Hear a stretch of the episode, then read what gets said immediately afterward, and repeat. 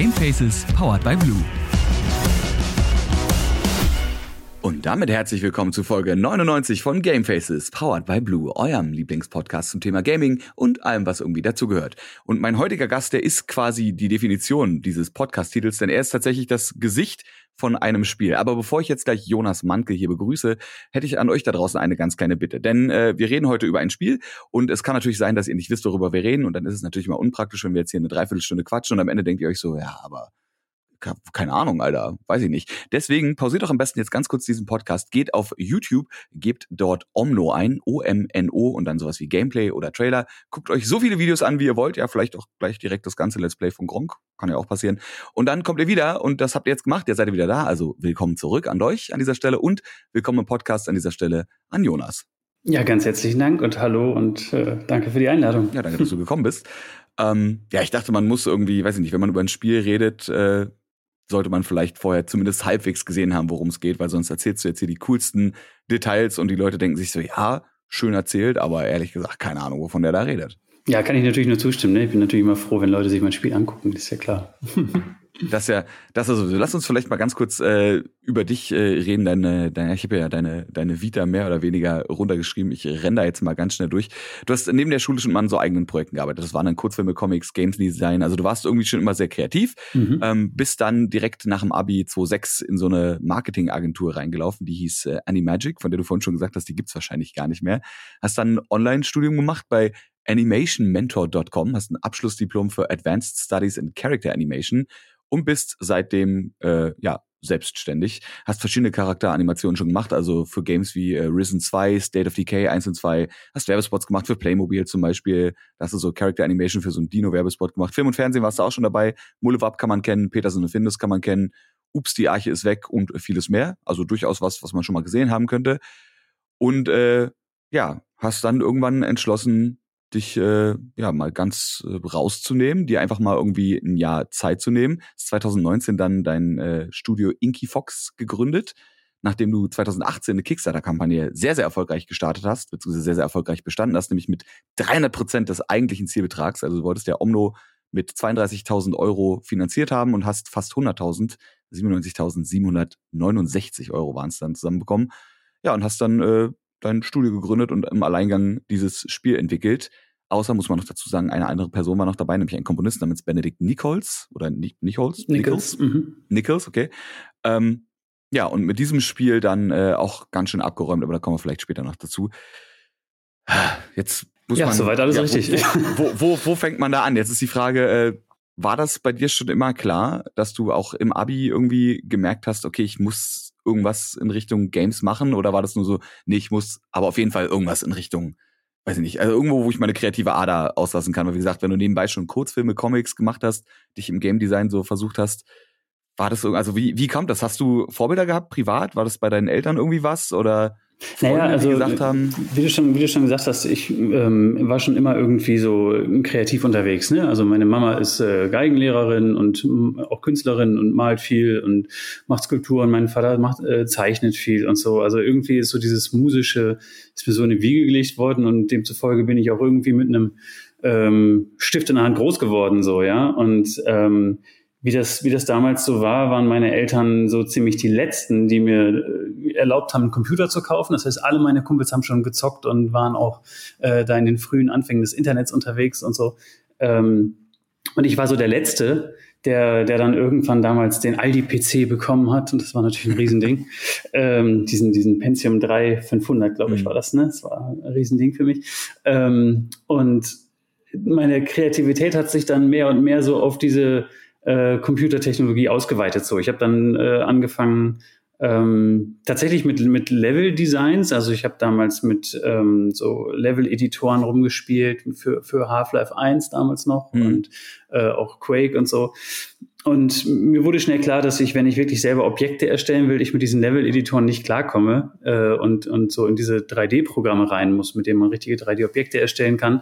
Und bin dann relativ schnell eigentlich sozusagen umgeschlagen von, äh, von Spielen, die mich interessiert haben, zu Filmen. Und ab da war eigentlich so die, die 3D-Animation für mich das Steckenpferd. Und das war eigentlich auch die letzten 15 Jahre lang so. Ähm, oder 20 Jahre vielmehr. Und äh, das war auch der Grund, weswegen ich dann ähm, nach, meinen, nach meinen turbulenten Studienauswahlen ähm, bei animationmentor.com gelandet bin, um dann Animation zu studieren. Was hast du vorher, wenn man da mal jetzt reingrätschen kann, äh, probiert oder angefangen? Weil du sagst, du bist turbulent äh, durch die Studien durchgerödelt. Wie man äh, sich vorstellen kann, ist es nicht immer so einfach, irgendwie in so einem kreativen Bereich das zu finden, was du wirklich, wirklich machen willst. Ne? Und ähm, das ist halt eine Quereinsteigerbranche und ich brauchte halt ein paar Anläufe, um zu wissen, was ich wirklich will. Also ich habe in äh, Grafikdesign reingeguckt und gemerkt, es ist halt zu 2D. Ich habe äh, den Informatikbereich, weil ich so diese technische Komponente auch immer total toll fand oder auch spannend fand, habe ich mal reingeguckt. Ich habe kognitive Informatik angefangen zu studieren und gemerkt, das ist total cool und das Programmieren macht Bock, aber es ist dann doch zu viel Mathe und das Kreative fehlt halt komplett, ne? Und ähm, ja, ich merke halt so, diese Kombination zwischen Technologie und Kreativität ist so das, was mich an dem, an der, an der 3D-Kunst gereizt hat damals. Und da wollte ich halt hin. Und dann kam irgendwann dieser Trailer von Animation Mentor damals. Das war noch so ganz neu, dass es so eine Online-Animationsschule gab. Das war ähm, noch völlig experimentell. Da habe ich den Trailer gesehen und dachte, verdammt nochmal, das ist es, das musste machen. Und dann gab das viel hin und her und so. Aber dann habe ich es irgendwann durchgezogen, ja. Und wie das so ist, ja, mit auch, auch bei den Drogen, es gibt immer so diese Einstiegsdrogen, ne, und dann kommt man irgendwann an das richtig harte Zeug. Und bei dir war das ja dann anscheinend die Unreal Engine, weil du bist ja quasi durch deine ganzen Gaming-Animationen bei Unreal gelandet. Und das war ja anscheinend das, äh, was es irgendwie dir erlaubt hat, äh, einen eigenen Spieleprototyp zu erstellen, oder? Also wie, wie war der Schritt da? Wie kamst du dann dahin? Ja, also äh, genau so wie du sagst. Ich hatte äh, jahrelang als, als Animator für, für Film und Fernsehen gearbeitet und so und hatte mit, mit Spiele-Engines eigentlich nichts zu tun und habe dann aber mehr und mehr zwischen den längeren Filmjobs, wo man so neun Monate am Stück arbeitet oder so, ähm, die Lücken gefüllt als Freiberufler mit eben solchen kleineren Spieleanimationen, ja, die einfach inhaltlich kürzer und schneller gemacht sind. Dementsprechend sind die Jobs kleiner. Und äh, so kam es, dass dieser, dieser Spielebereich einfach genauso mit dieser wachsenden Game-Branche einfach immer wichtiger wurde. Die Animationen wurden immer komplexer, ähm, die Möglichkeiten wurden immer größer und es wurde für mich immer interessanter und auch lukrativer, muss man auch dazu sagen. So dass ich mehr und mehr Spiele animiert habe und dann kam es, dass ich an ähm, äh, State of Decay gearbeitet habe damals äh, dieses Microsoft-lizenzierte Studio Undead mhm. Labs in Seattle. Und da habe ich Zombies animiert, was eine erfrischende Abwechslung war nach äh, so dem üblichen Biene Maya Kinderkram, den man so animiert. Ich sagen, wenn man vorher so Peterson und Findus gemacht hat, genau, und dann Zombies natürlich so richtig auf die Fresse. So. Das ist, ich meine, das ist halt schon schon cool, wenn man wenn man ähm, Kinder zu Hause hat und die kommen rein und die freuen sich, dass was über dem Bildschirm flimmert und so. Ne? Und mhm. äh, für mich war es aber so kreativ auch ein bisschen eine Befreiung, dann mal die Bürotür zumachen zu müssen, wenn ich so den, den Special Kill animiert habe oder sowas. Ne? Das muss man jetzt dazu sagen. Du hast, äh, du hast drei Kids zu Hause? Ich habe drei Kinder zu Hause, ähm, genau, ja. Was ja gerade, wenn man dann äh, ne, ganz alleine an so einem Projekt oder fast alleine an so einem Projekt arbeitet, wahrscheinlich auch äh, nicht, ja, nicht allzu, allzu einfach ist, zeitlich das aufzuteilen. Weil Selbstständigkeit ist ja eh immer schon mhm. so ein mhm. Ding.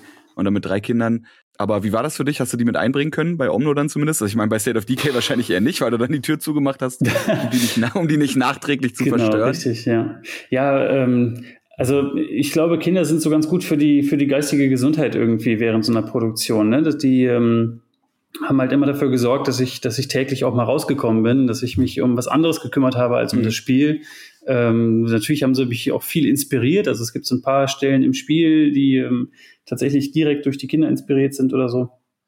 Ähm, aber na klar, wie du schon sagst, das macht es auch nicht immer leicht, mit drei Kindern im Haus zu arbeiten. So, ne? Deswegen habe ich jetzt ähm, inzwischen dieses Einzimmerbüro hier, dass ich so ein bisschen äh, außerhalb der Familie bin, aber so die, die ganze Produktion über habe ich eigentlich äh, zu Hause verbracht. Äh, hat Vor- und Nachteile, sage ich so. Ich glaube, also ich meine, du hast ja gerade eben schon gesagt, auf der einen Seite, wenn man mal vielleicht im Flow ist und dann äh, klopft es doch an der Tür und sagt, du Papa, ich äh, will das jetzt machen, können wir spielen gehen, können wir, weiß nicht, ich hab Hunger oder so, was Kinder halt so machen, ne? Genau. Äh, ja. ist, ist, bringt einen raus. Auf der anderen Seite äh, finde ich es aber tatsächlich auch ganz schön, dass so das Erste, was du gesagt hast, er war, nee, es reißt einen aber raus, aber im Guten, eben weil man gerade, wie gesagt, wenn man wirklich alleine an sowas arbeitet, kann ich mir schon vorstellen, dass man da ganz, ganz schnell mal drin versumpft und äh, vielleicht auch einfach mal rauskommen muss und dann eben dadurch wirklich gezwungen wird, einfach mal kurz durchzuatmen, einfach mal was anderes zu machen. Und dann natürlich in deinem Fall sogar im Bestfall irgendwie sich neue Inspiration zu holen und vielleicht sogar was ins Spiel einbauen zu können. Ja, ich glaube, äh, ein Spiel alleine zu machen, äh, ist insofern, also so habe ich das zumindest erlebt, ähm, eine Herausforderung, indem man sich ständig neu motivieren muss, auch wenn man mal zweifelt oder denkt, das wird nichts oder es ist zu viel Arbeit oder so. Ne? Und ich meine, das kann wahrscheinlich jeder, der Kinder hat, unterschreiben, dass wenn man Kinder in die Welt gesetzt hat, man einfach ein anderes Verantwortungslevel sich selbst gegenüber hat, mhm. als wenn man nur für sich selbst gerade stehen muss. Und demzufolge hat es mich schon sehr motiviert, dass das Spiel auch irgendwie fertig wird irgendwann und dass es auch gut wird und dass die Leute das auch mögen. Äh, einfach weil ich es nicht nur mir, sondern auch meiner Familie schuldig war, dass ich irgendwie äh, verantwortungsbewusst diesen Job zu Ende bringe. So. Zockst du mit deinen Kindern eigentlich? Schon, ja, doch. Äh, mehr und mehr. Also ähm, früher war das natürlich noch ähm, altersbedingt schwieriger. So. Ähm, als der Große, der inzwischen, inzwischen äh, ist er zwölf, damals war er halt noch ein bisschen jünger und da war Omno halt sehr passend. Also der hat, der hat wahrscheinlich wirklich jedes Puzzle auch immer noch auswendig im Kopf. Ähm, ich habe den ständig zum Playtesten äh, benutzt und so anfangs fand das noch toll. Irgendwann äh, hatte ich so das Gefühl, okay, jetzt will er doch lieber Lego spielen gehen. Ähm, und der Kleine, der kommt jetzt so langsam ins Alter, wo man mit dem auch wirklich inhaltlich äh, interessantere Sachen zocken kann als, als früher, ja. Hat sich deine äh, ja, weiß ich gerne, denn deine Spielebibliothek, ich meine, du zockst ja wahrscheinlich auch selber ab und zu mal, hat sich deine Spielbibli äh, Spielebibliothek verändert, äh, seit du Kinder hast? Oder Oh, ganz ehrlich, ich habe äh, viel zu wenig gezockt. Ich habe einen unfassbar langen Backlog an Games, die ich eigentlich mal testen wollte oder anspielen wollte, die so äh, während der letzten drei, vier, fünf Jahre entstanden sind oder, oder released wurden, wo ich gedacht habe, ja cool, das gucke ich mir an, wenn Omno mal fertig ist. Ne? Dann habe ich richtig Bock drauf, immer so richtig da rein zu sumpfen und so. Und äh, ich habe unglaublich viele Spiele einfach äh, allein schon durch, durch Epic Games und so, die haben ja diese Free Games, wo man sich einfach ständig ein Spiel freischalten kann, ne? aber man kommt dann mhm. nie dazu, das zu spielen. Es ist einfach so viel geworden, ähm, dass ich tatsächlich wenig als reiner Konsument spiele, so. Ähm, und ja, die Kinder haben, also der Große hat natürlich seine eigene Spielebibliothek, das ist ganz klar, ne? der äh, zockt halt das, was, was er cooler findet. Und ich muss gestehen, ich spiele auch eher das, was mich äh, für meine Arbeit irgendwie was für meine Arbeit irgendwie relevant ist. Also das ähm, klingt so nüchtern, aber ich mache ja das, mhm. was ich, ähm, ich mache ja das, was mir Spaß machen soll. Also ich baue Spiele, die mir Spaß machen. Verstehst du? Deswegen spiele ich dann so Spiele, wie man ja auch Musik macht, die einem selber gefällt. Ne? So und dann ist es natürlich also, auch, ja. dann ist natürlich auch belohnt, wenn ich mir Spiele angucke, weil ich eine bestimmte Mechanik oder so äh, verstehen will oder mich inspirieren lassen will oder sowas. Also naja, Freizeit und Arbeit mischt sich da bei mir halt so ein bisschen. Ne? Ich habe jedenfalls immer einen guten Grund, ähm, mich zu rechtfertigen, wenn ich, wenn ich mal zocke. Das, äh, ich meine, muss man ja mittlerweile nicht mehr. Ne? Muss, man sollte sich auch nicht rechtfertigen, wenn man mal eine Serie auf, weiß ich nicht, Netflix guckt oder wenn man ein Buch liest. Also sehr wahr. Soweit kommt so weit kommt's noch, dass wir uns jetzt hier für Unterhaltungsmedien rechtfertigen müssen und dann auch noch fürs beste Unterhaltungsmedium auf der ganzen Welt, nämlich Videospiele. Ja, da widerspreche Aber ich nicht. Ist ja, Siehst du? Ja. Gut, schön. Das ist, äh, jetzt, sagen, jetzt fängt der Circle Jerk gleich an, wo wir eine halbe Stunde darüber reden, wie cool Videospiele sind. Lass uns lieber darüber reden, wie cool dein Spiel ist oder vor allem, wie cool und wie, wie groß die Entscheidung war, weil du hast ja, wie gesagt, ich habe ja gesagt, ähm, irgendwann gesagt, ich nehme jetzt keine Aufträge mehr von außen an, sondern ich entscheide mich jetzt dazu, oder du entscheidest dich eben dazu, ein eigenes Spiel zu machen. Wie kam das? Also ich meine, das kommt ja nicht von jetzt auf gleich, sondern das ist ja vor allem auch ein großer Schritt, wo man eben auch an deiner Stelle schon sagen muss, man hat eine Verantwortung, ähm, nicht nur für sich, sondern auch in dem Fall für die Kids. Ähm, und das ist ja schon gefährlich, so jetzt selbstständig zu werden, beziehungsweise nicht selbstständig zu werden, aber wirklich auch zu sagen, okay, ich nehme jetzt keine neuen Projekte an, ich muss jetzt vielleicht Kunden, die ich schon habe, nicht vergrauen, aber ich muss den jetzt mal absagen, weil ich sage, nee, ich habe jetzt da so ein Ding, das will ich jetzt mal machen. Ja, das war unglaublich schwer. Also wenn ich so dran zurückdenke, da wird mir richtig warm ums Herz, weil das so eine intensive und lebendige Zeit war mit so vielen neuen Erfahrungen irgendwie. Also ja, wie vorhin schon erwähnt, ich habe dieses Spiel State of Decay begleitet als Animator und dabei eben die Unreal Engine kennengelernt. Und um zu verstehen, was mit meinen Animationen passiert, habe ich eben selber mal die Unreal Engine gelernt. Ja, also ich wollte verstehen, was machen die denn da im Studio mit meinen bewegten Zombies und habe dann angefangen, Tutorials auf YouTube zu gucken und eben diese, diese Engine zu büffeln. Und ähm, das ging ein paar Wochen, ein paar Monate und dabei ist so ein, ist so ein Lernprototyp entstanden. Ähm, einfach so eine kleine Welt, in der ich rumgerannt bin und mit meiner Testfigur äh, Blödsinn gemacht habe. Und äh, dann kam eines Tages ein Kumpel vorbei und der hat sich das angeguckt und sagte, ey, das, das sieht so cool aus, macht das, das sieht aus wie ein eigenes, wie ein eigenes Game. Lad das doch mal irgendwo hoch und zeig das mal Leuten. Und dann habe ich abgewunken und gesagt, ey, das kannst du ja keinem zeigen, ne? Die zerreißen das in der Luft irgendwie. Und dann habe ich aber äh, mich überzeugen lassen, habe es tatsächlich hochgeladen bei Facebook in so Entwicklergruppen und so. Und äh, die Resonanzen waren unfassbar gut für meine Verhältnisse. Also Äh, ich bin sonst nicht Social Media affin ähm, und dann hunderte von Kommentaren zu kriegen, das hat mich völlig umgehauen irgendwie. Ähm, die Leute haben auch gefragt, wie heißt das Spiel und ne, wo kann ich ein Newsletter subscriben und äh, hat mich völlig überrollt, weil ich habe ja überhaupt gar nicht konzeptionell über sowas nachgedacht.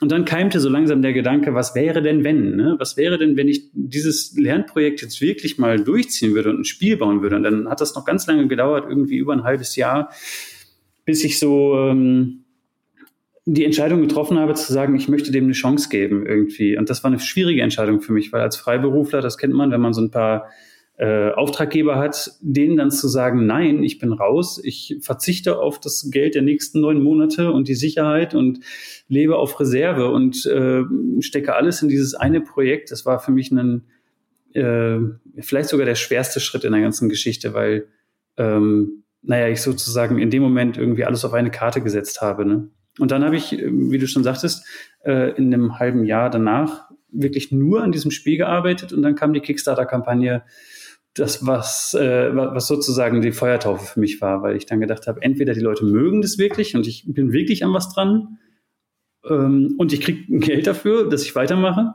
oder aber ich bin pleite und muss zusehen, dass ich mein Konto wieder auffülle, dass ich weiter überleben kann und meine Familie durchfüttern kann. Aber wir können an dieser Stelle spoilern, äh, die ganze Story nimmt natürlich ein Happy End, weil, ja. gut, ich meine, ich habe es ja vorhin schon gesagt, ne, du hast äh, statt der geplanten 32.000 über 300 Prozent zusammengekriegt, nämlich 97.769 Euro und äh, bist ja dann auch vor allem mehrfach schon ausgezeichnet worden. Letztes Jahr hast du den äh, Deutschen Entwicklerpreis gewonnen fürs beste Indie-Game, also quasi den, ja, den Deutschen Computerspielpreis, den kann man vielleicht mal kennen. Der Deutsche Entwicklerpreis ist immer so der Szene-internere Preis. Ähm, ich persönlich finde den fast sogar ein bisschen wichtiger, weil da halt ne, da die Szene auszeichnet und nicht irgendwie so viel politisch motiviertes hintersteckt. Aber auch der Deutsche Computerspielepreis, da hast du auch einen abgeräumt, nämlich bestes Familienspiel. Und da gab's dann 40.000 Euro Prämie noch oben drauf, was natürlich auch nicht allzu schlecht ist und äh, ja, einen weiterarbeiten lässt. Ja, da beschwert man sich natürlich nicht. Nee, die ganze Finanzierung war natürlich immer so eine ähm, äh, Fragestellung, wie es weitergeht. Ne? Also mit, mit 100.000 Euro, das klingt erstmal nach wahnsinnig viel Geld. Als Privatperson ist das wahnsinnig viel Geld, gar keine Frage. Aber wenn man eben eine Firma gründet und einen Komponisten bezahlt und Ausgaben hat und so weiter und so fort, dann merkt man schnell, allein nach der Versteuerung der Kickstarter-Kampagne, da bleibt dann gar nicht mehr so viel über und so schnell kriegt man kein mhm. Spiel fertig mit dem Budget. Das war ein, ein, Thema, was mich die ganze Zeit über begleitet hat. Ne? Wie finanziere ich die nächsten Monate? Und dann äh, kam das so Schritt für Schritt zusammen irgendwie. Ich habe mit Microsoft dann noch so diesen Game Pass-Deal gemacht, der hat ähm, das letzte Jahr eigentlich erst möglich gemacht und so.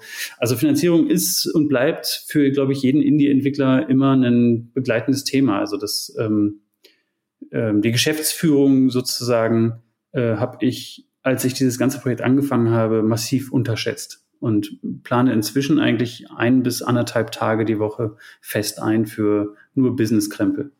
Das, das ganze Schöne an diesen Berufen, ne? Mails beantworten und so ein Kram. Ja, Man ja genau das, ja. ja, Lass uns genau. auf jeden Fall äh, nachher gerne nochmal, äh, du hast mich gerade eben schon den Microsoft äh, Battle, äh, nicht Battle Pass, sag ich schon, den, den Games Pass Deal angesprochen. Da würde ich nachher gerne nochmal drauf eingehen. Aber jetzt würde ich gerne erstmal ganz kurz weiter über das Spiel reden und vor allem auch äh, über die eine andere Person, die daran beteiligt war. Denn du hast ja wirklich eigentlich alles an diesem Spiel gemacht, mhm. von vorne bis hinten. Mhm. Also sei es äh, natürlich Leveldesign, sei es Character Design, sei es Animation, sei es natürlich das ganze Coding.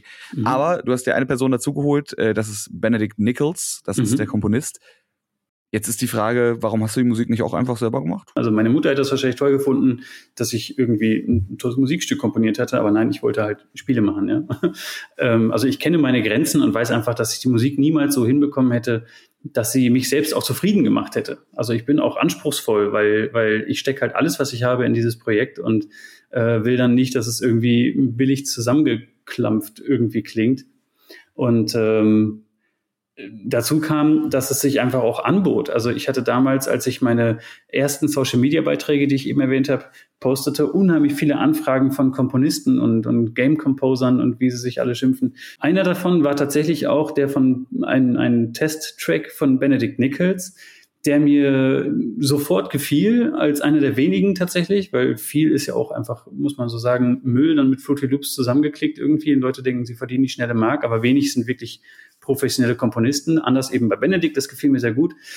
Und den hatte ich damals angefragt für die Kickstarter-Kampagne. Da musste man ja einen Trailer machen und habe dann diese ganzen Demo-Tracks durchgehört und gedacht, ey, das wäre eigentlich ziemlich cool. Ich habe ihn gefragt, ey, kann ich den Track benutzen für die Kickstarter-Kampagne und äh, was willst du dafür haben? Und ne, machen wir irgendwie, hm. Lizenz aus oder sowas, dann sagt er, komm, nimm einfach.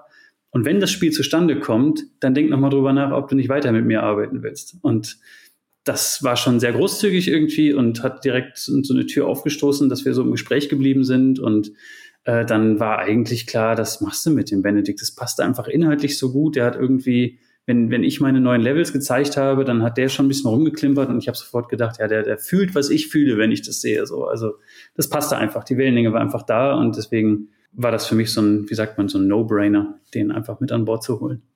Wie viel Einfluss hatte er jetzt so als, also ich meine, wie gesagt, du hattest auch deine Kids, die mal ihren Senf dazugeben durften und bestimmt äh, zeigt man ja auch so einen Prototypen auch mal Freunden und die können bestimmt auch mal was dazu sagen. Aber im Endeffekt bist du ja die eine Person hinter diesem Spiel. Mhm. So, natürlich nimmt man, wie gesagt, auch mal was von außen auf. Aber wenn du jetzt jemanden hast wie den Benedikt, der halt als einzige Person wirklich richtig an diesem Spiel noch beteiligt ist, hat der dann auch einen Einfluss darauf gehabt oder war das, war das so eine strikte Trennung, dass du sagst, nee, hier ist das Spiel, ich gebe dir das jetzt so und deine Aufgabe ist jetzt aus dem, was ich dir so fertig gebe, da jetzt eine Musik drauf zu packen. Oh, das ist eine spannende Oder gab es tatsächlich so, ne, dass er auch mal was geschrieben mhm. hat, wo mhm. du gesagt hast, ah, okay, der Song ist so geil, vielleicht verändere ich an der Stelle noch mal irgendwie was und passt da das Design dem, dem, äh, dem, dem Lied an.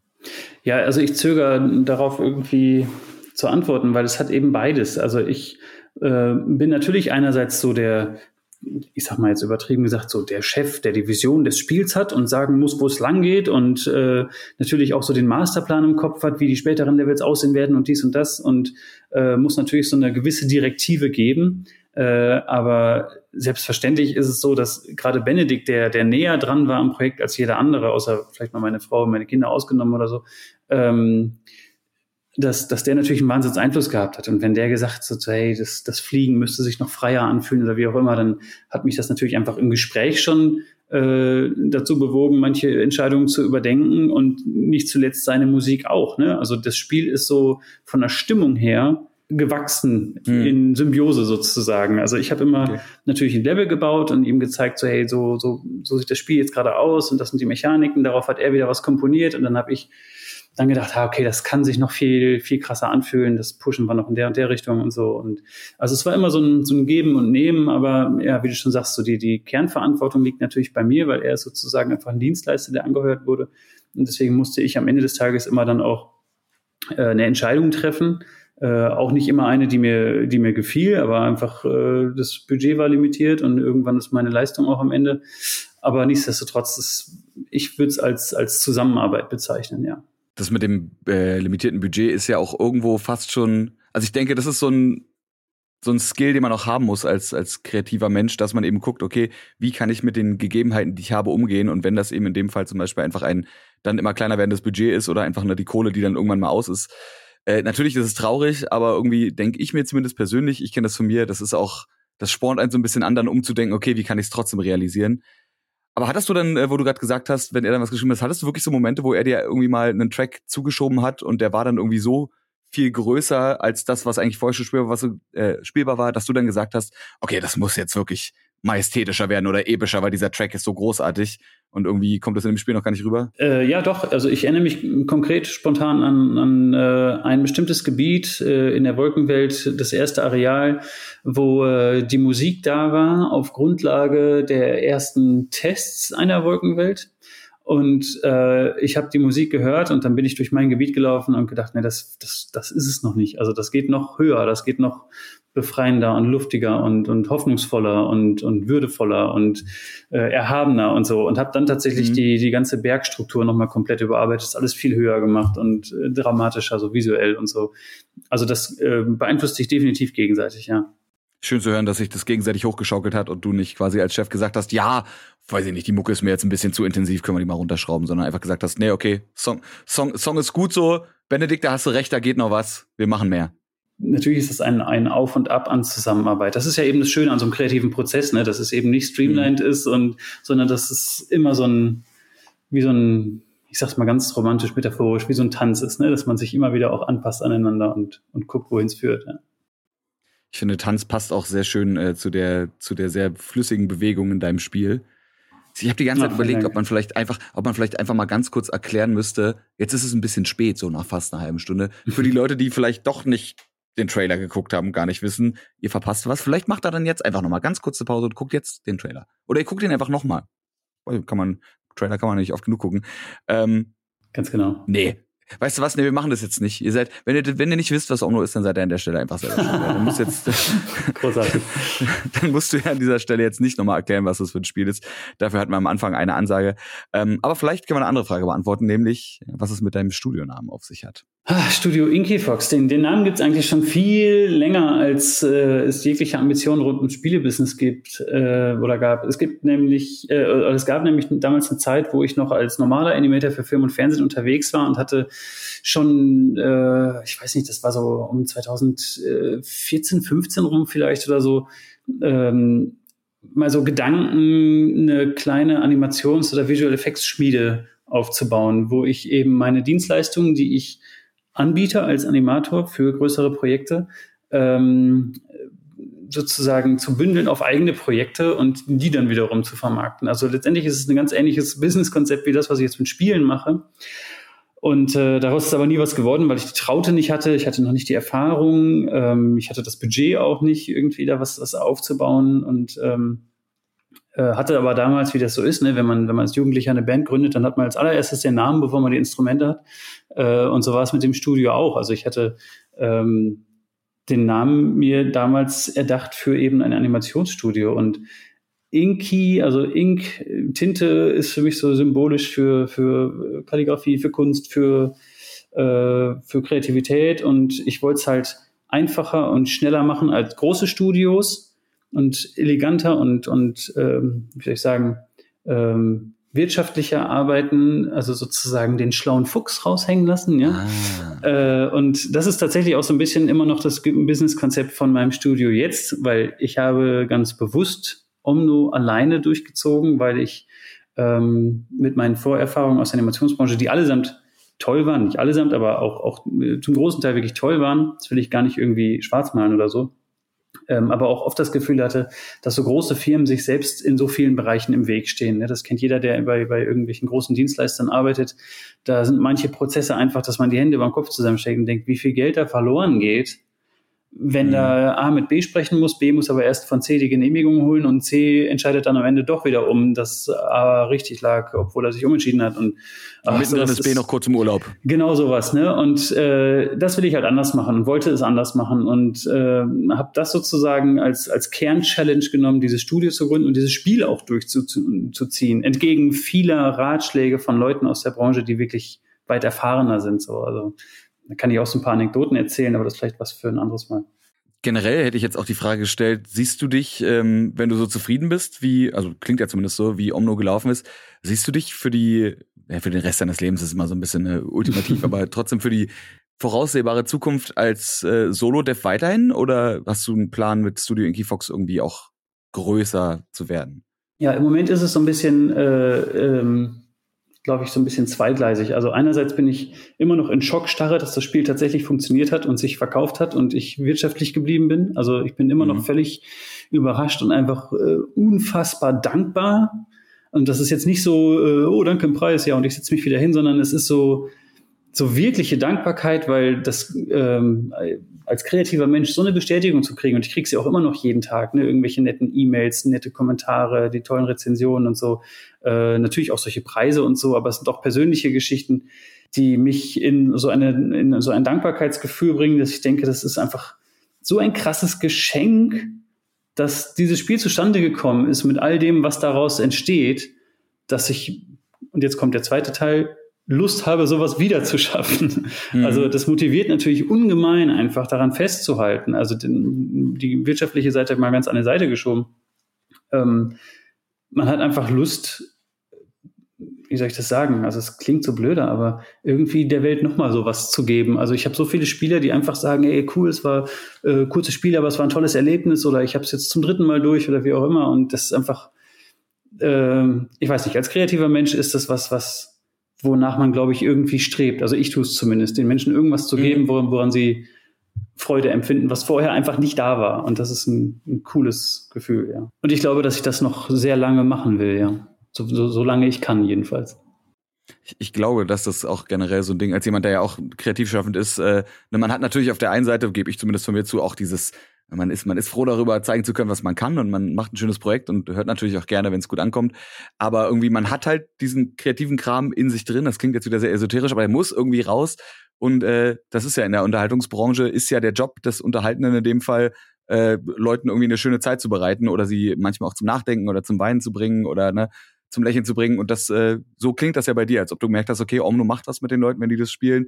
Und dieses Gefühl zu wissen, okay, das gibt den Leuten was, dieses Spiel zu spielen, äh, davon hättest du dann gerne mehr.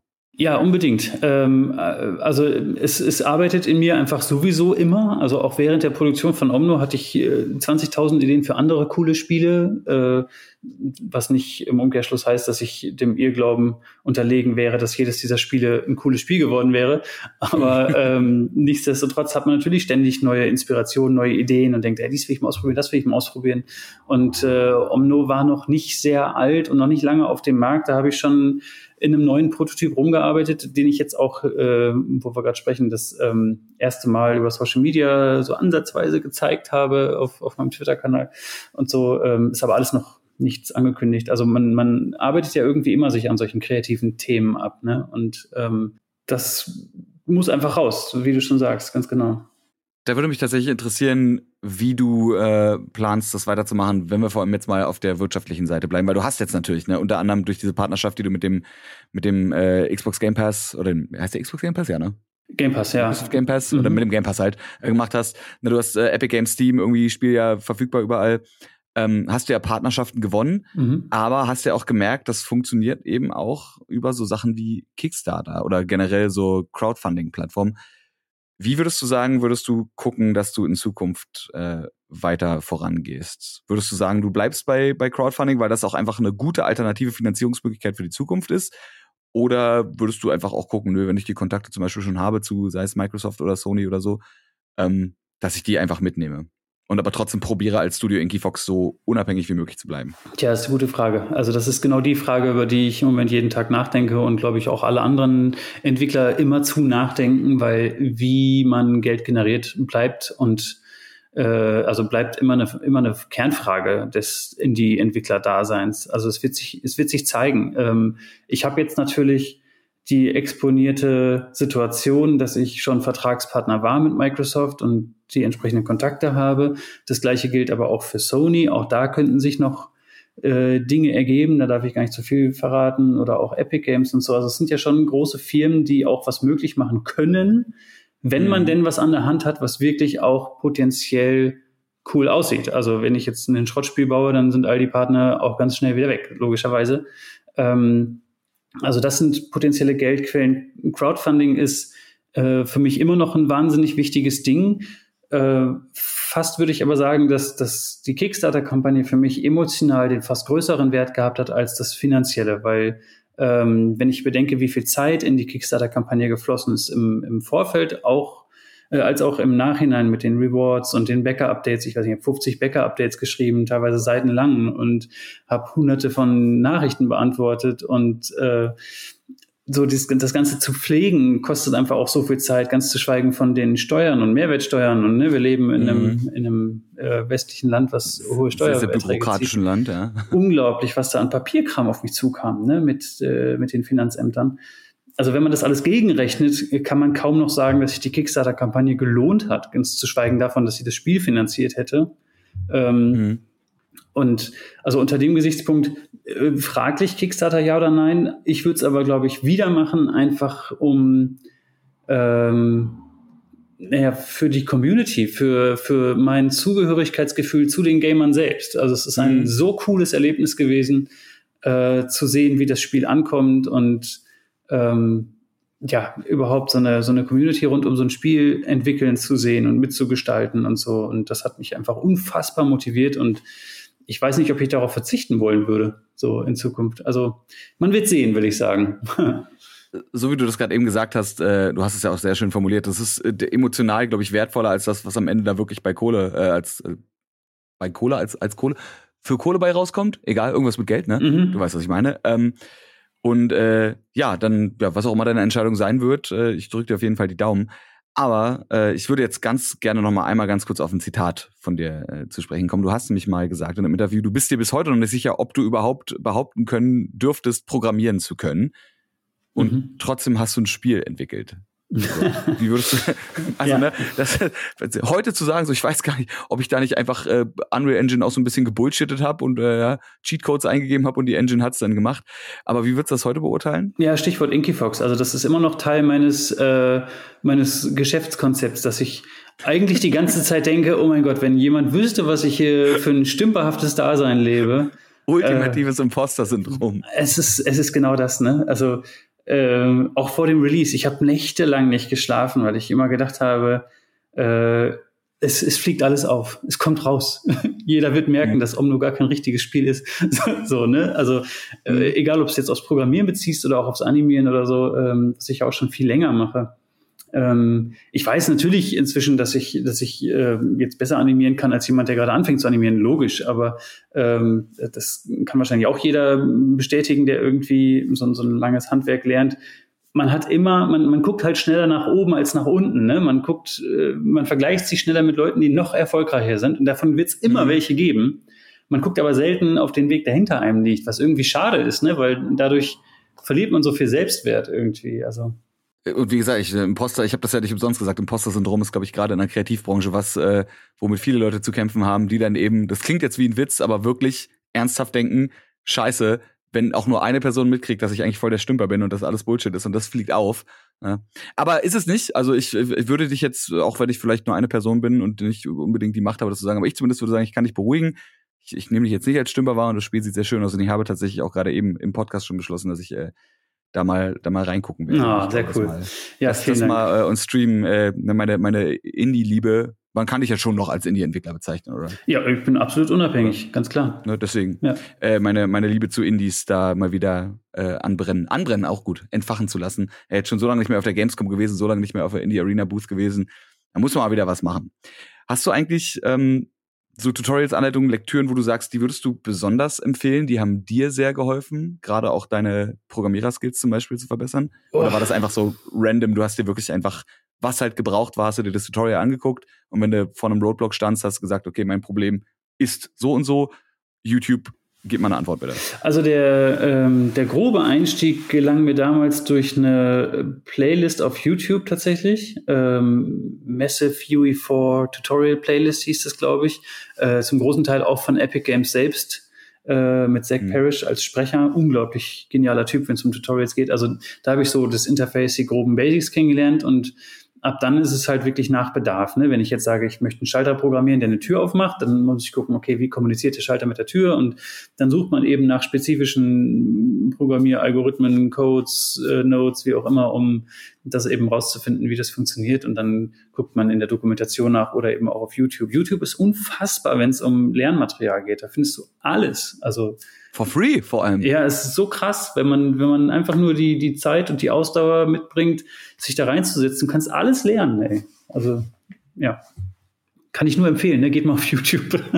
wer es noch nicht kennt, ne? egal, egal was es ist, ne? Aber ja. ich meine, es gibt ja auch so, so Seiten wie also Udemy und wie die alle heißen, so diese ganzen Seiten, wo man so Online-Kurse machen kann, die dann aber entweder 200 Dollar kosten oder irgendwie, weil Summer Sale ist, dann plötzlich wieder nur noch 10 kosten. Kann ja, man bestimmt auch machen. Meiner Erfahrung nach auch immer sehr spezifisch sind. Ne? Ich meine, da muss jeder das finden, was für ihn das Richtige ist. Aber ich habe das natürlich auch ein paar Mal ausprobiert so in meiner Karriere und habe immer wieder die Erfahrung gemacht, okay, das ist das ist cool und äh, das bringt auch was, aber ähm, ja, teilweise geht's dann einfach viereinhalb Stunden am Thema vorbei für das, was mich gerade interessiert, oder es ist halt so spezifisch, dass ich es wiederum für mein Projekt nicht anwenden kann oder so.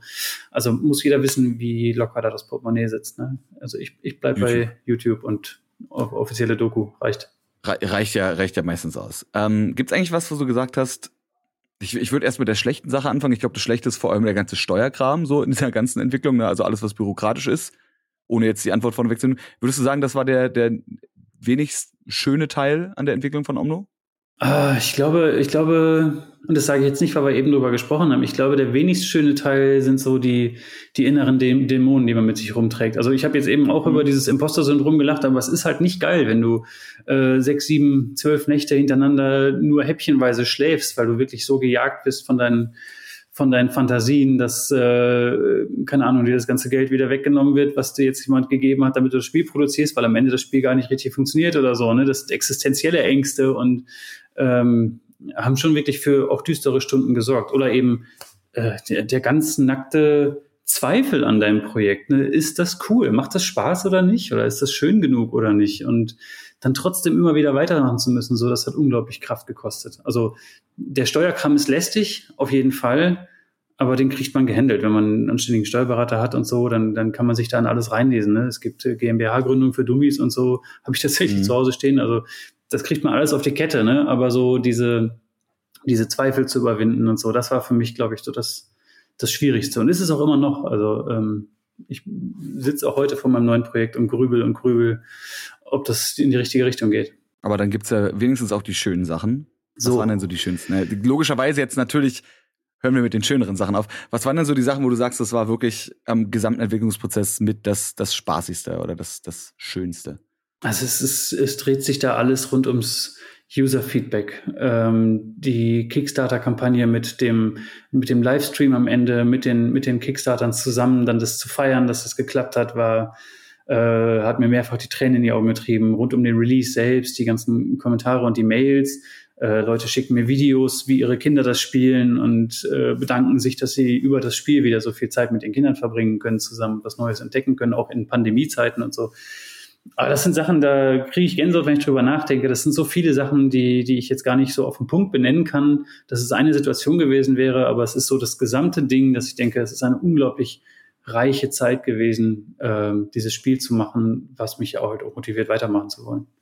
Ist wahrscheinlich sogar noch mehr wert als so ein, also ohne den jetzt kleinreden zu wollen, aber wahrscheinlich mehr wert äh, als so ein deutscher Computerspielepreis, der bei dir im Hintergrund steht, der zwar schön aussieht und 40.000 Euro mit sich bringt, ähm, oder? Also weiß ich nicht, ohne dir jetzt da was Das ist so, das ist so ähm, die amtliche Bescheinigung dessen, was ich empfinde vielleicht. Ne? Wenn man so einen mhm. Familienpreis kriegt, dann ähm, fürs beste Familienspiel, dann ähm, bestätigt das im Prinzip ja nur das, was ich durch das Nutzerfeedback schon für mich empfinde. So, ne? Also das ist schon toll, gar keine Frage und war auch eine Riesenehre. Ähm, aber es von den Spielern selbst zu hören, ist dann schon nochmal was, was Cooleres, ja. Ist, ist einfach so. Glaube ich, ja. Das, das ist, äh, so, wie du schon sagst, das ist so die, die Bescheinigung, das offizielle Sagen, okay, das ist amtlich anerkannt, das ist ein richtig mhm. gutes Spiel. Ja, genau das. Und, äh, aber ja, ich, ich glaube auch, dass äh, Spieler, Spielerinnen-Feedback einfach so schon, schon mit äh, das Schönste ist. Und falls Sehr. ihr da draußen übrigens Feedback habt, ja, auch gerne für diesen Podcast, Ed Frodo Apparat auf Twitter, dachte ich, äh, plugge ich hier mal ganz kurz rein. Wenn ihr mehr sehen wollt zu Omno, dann äh, könnt ihr das tun, indem ihr zum Beispiel auf Twitter vorbeiguckt bei Studio Inkyfox oder auf inkyfox.de geht oder auf playomno.com sogar. International.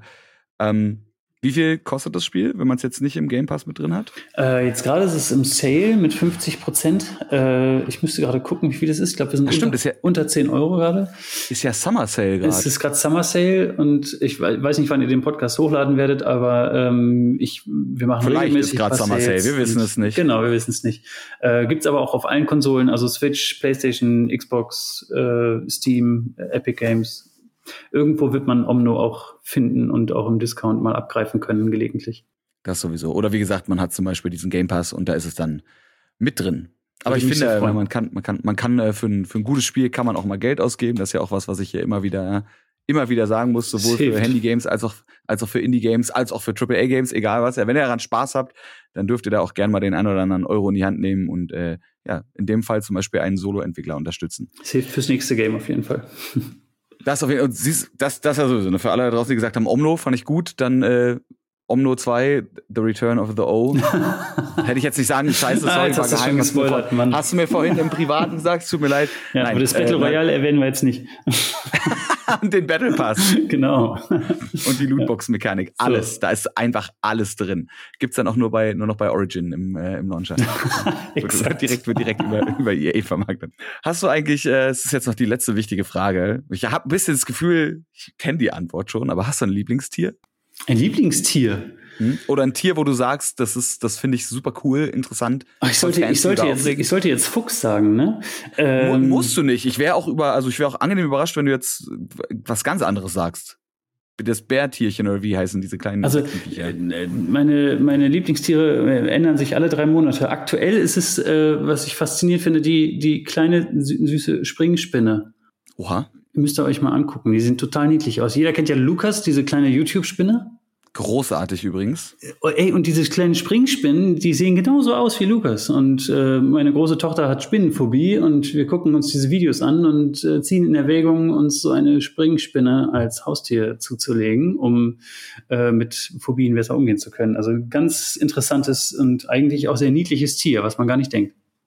Die sind gerade, ich habe das Gefühl, die Spinnenlobby macht einen guten Job, weil ich habe auch das Gefühl, in meinen Social Media Feeds, ohne direkt danach zu suchen, sehe ich immer wieder öfter Reels oder TikToks oder Stories oder irgendwas von Leuten, die genau diese kleinen Spinnen haben und dann die Hand so hinhalten und dann krabbelt die so am Finger hoch oder Ja, genau. Das sind so ganz kleine Viecher. Ja, du, vielleicht, vielleicht hast du mir meine Cookies geklaut oder so, ich weiß es nicht, aber äh, vielleicht sind die einfach auch nur gerade trendy. Der, der Cookiespruch hat tatsächlich gerade eine Sekunde gedauert, aber der ist großartig. merke ich mir.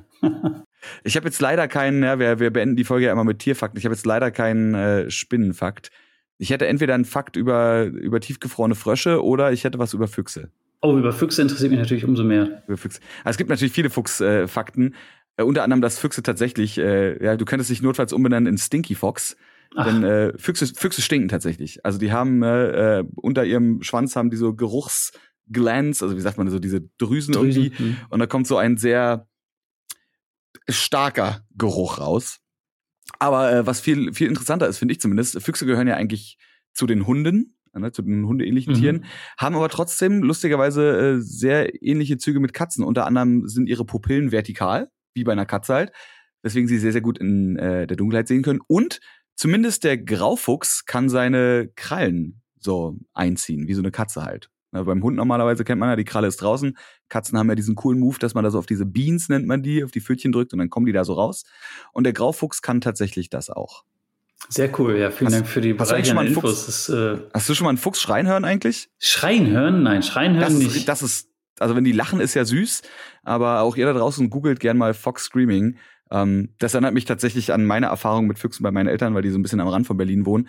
Wenn Füchse laut schreien, das klingt wie jemand, der abgestochen wird. Das klingt wie eine, wie eine Frau, die, also das ist ein sehr, sehr, kann, könnte auch ein Mann sein, aber es ist ein sehr, sehr hoher, schriller Schrei, der sehr äh, überraschend menschlich klingt. Ja, es ist, so, also erinnert es mich an, an es wirklich, kämpfende wirklich Katzen gut. oder so, ne? Also wenn, wenn Katzen. Ja, das ist ja, das ist ja auch Satan. Ja, ja. Ich, ich bin einmal an einem Busch vorbeigelaufen und da kamen plötzlich zwei Katzen raus, die sich so einen Meter vor mir gefetzt haben. Ich bin so schnell bin ich 100 Meter reingelaufen. ich dachte, Satan selber springt da aus dem Busch raus. Das ist ja furchtbar. Ja, aber ja. Füchse, die schreien, also wenn sie lachen, ist süß. Wenn sie schreien, ist sehr, sehr gruselig. Cool, ja. das, äh, da habe ich eine Hausaufgabe, das werde ich mir auf jeden Fall mal reinziehen. So viel zum Thema Füchse. Vielen Gut, ähm, dann Jonas, vielen, vielen Dank, dass du da warst. Ja, ich danke nochmal für die Einladung, hat Spaß gemacht. Euch da draußen wie immer vielen, vielen Dank, dass ihr zugehört habt. Und äh, ja, wenn ihr Omno spielen wollt oder einfach interessiert daran seid, dann äh, habt ihr alle einen Internetbrowser und da könnt ihr dann Omno reindrücken und dann findet ihr schon den Weg notfalls zum Einkaufswagen, um dieses Spiel zu spielen. Ansonsten vielleicht auf Twitch TV slash Frodo-Apparat. Man, wir wissen es nicht, aber vielleicht äh, sieht man da ja irgendwann was. Gut, dann äh, danke, dass du da warst, danke, dass ihr wart und wir hören uns nächste Woche wieder bei Folge 100 von Game Faces, powered by Blue. Tschüss.